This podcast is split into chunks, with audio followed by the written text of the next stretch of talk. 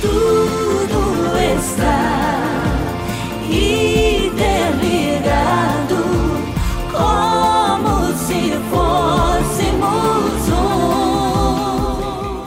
um. Sejam bem-vindos a mais uma acolhida espiritual. Acompanhe o podcast dessa semana. Na história da humanidade, são inúmeros os que doaram sua vida a serviço do reino de Deus. Dentre os que viveram o mandamento do amor, está São Martinho de Tor, que a igreja hoje celebra. Ele nasceu numa província romana e, como seu pai era militar, encaminhou-o à mesma carreira. Lá, Martinho foi logo promovido e, durante seu serviço, dividiu seu manto com um pobre friorento. Após isso, foi ordenado padre e o fizeram bispo. Porém, não foi fácil convencê-lo. Para vencer sua resistência, tiveram de recorrer a uma estratagema. Um certo rústicos convidou-o à sua casa para visitar a mulher enferma. Martinho não pôde negar um ato de caridade e foi. Contudo, no caminho, um grupo de cristãos raptou-o e levou-o a Tor, onde a população o aclamou bispo. Ele foi consagrado em 4 de julho de 371. Martinho foi um pastor zeloso e ativo, mas, sobretudo, foi um grande missionário. Isso porque não se limitou a guiar seu rebanho, mas percorreu os campos e as vilas e preparou seus sacerdotes para a missão, fundando em Mormitier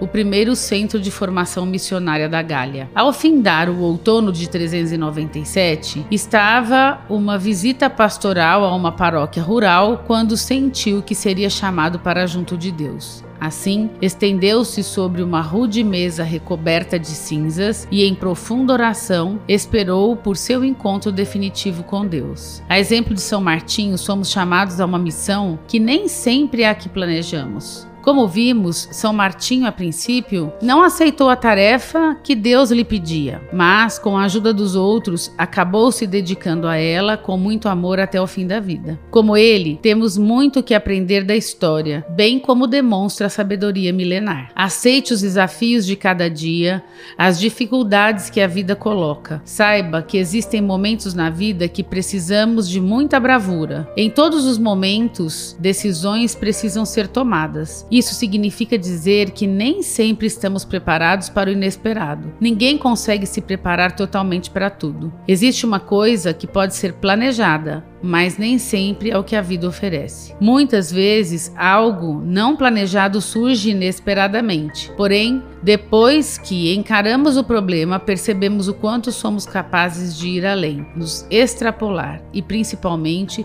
ser de coração e mente forte. E é certo que, mesmo assim, nem sempre o resultado será a nosso favor. Nesses momentos é que devemos encarar um novo desafio que se apresenta. No entanto, é bem assim que se organiza a vida, de momentos planejados e desejados e de momentos inesperados. Dessa forma, precisamos estar preparados para viver cada dia. Isso significa reconhecer a glória de Deus, como afirma o autor do Apocalipse: Senhor, nosso Deus, tu és digno de receber a glória, a honra e o poder, porque tu criaste todas as coisas. Pela tua vontade é que elas existem e foram criadas. Tudo o que procurar salvar a sua vida, perdê-la-á, mas todo todo o que perder, encontrá-la. Inclusive, São João, escrevendo às comunidades cristãs, reconheceu o esforço para pôr em prática a vontade de Deus ao dizer: Muito me alegrei, Senhora, por ter encontrado alguns dos teus filhos que caminham conforme a verdade, segundo o mandamento que recebemos do Pai. E agora, Senhora, eu te peço, não te esteja escrevendo a respeito de um novo mandamento, pois trata-se daquele que temos desde o princípio. Amemo-nos uns aos outros. E amar consiste no seguinte: em viver conforme os seus mandamentos. Este é o mandamento que ouvistes desde o início para guiar o vosso proceder. Acontece que se espalhar espalharam pelo mundo muitos sedutores que não confessam a Jesus Cristo encarnado. Está aí o sedutor, o anticristo. Tomai cuidado, se não quereis perder o fruto do vosso trabalho, mas sim receber a plena recompensa. Todo o que não permanecer na doutrina de Cristo, mas passa além, não possui a Deus. Aquele que permanece na doutrina é o que possui o Pai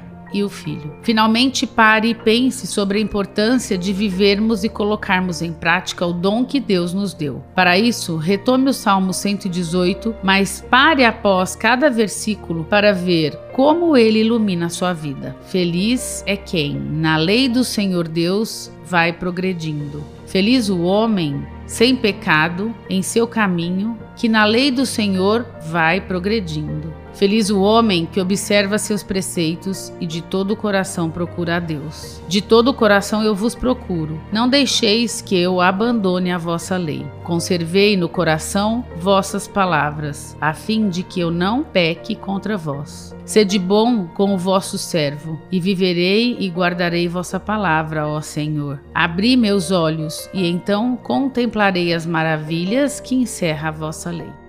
Essa foi a acolhida espiritual da SAEA. Para acompanhar outras, fique ligado nos nossos canais e redes sociais. Até a próxima semana.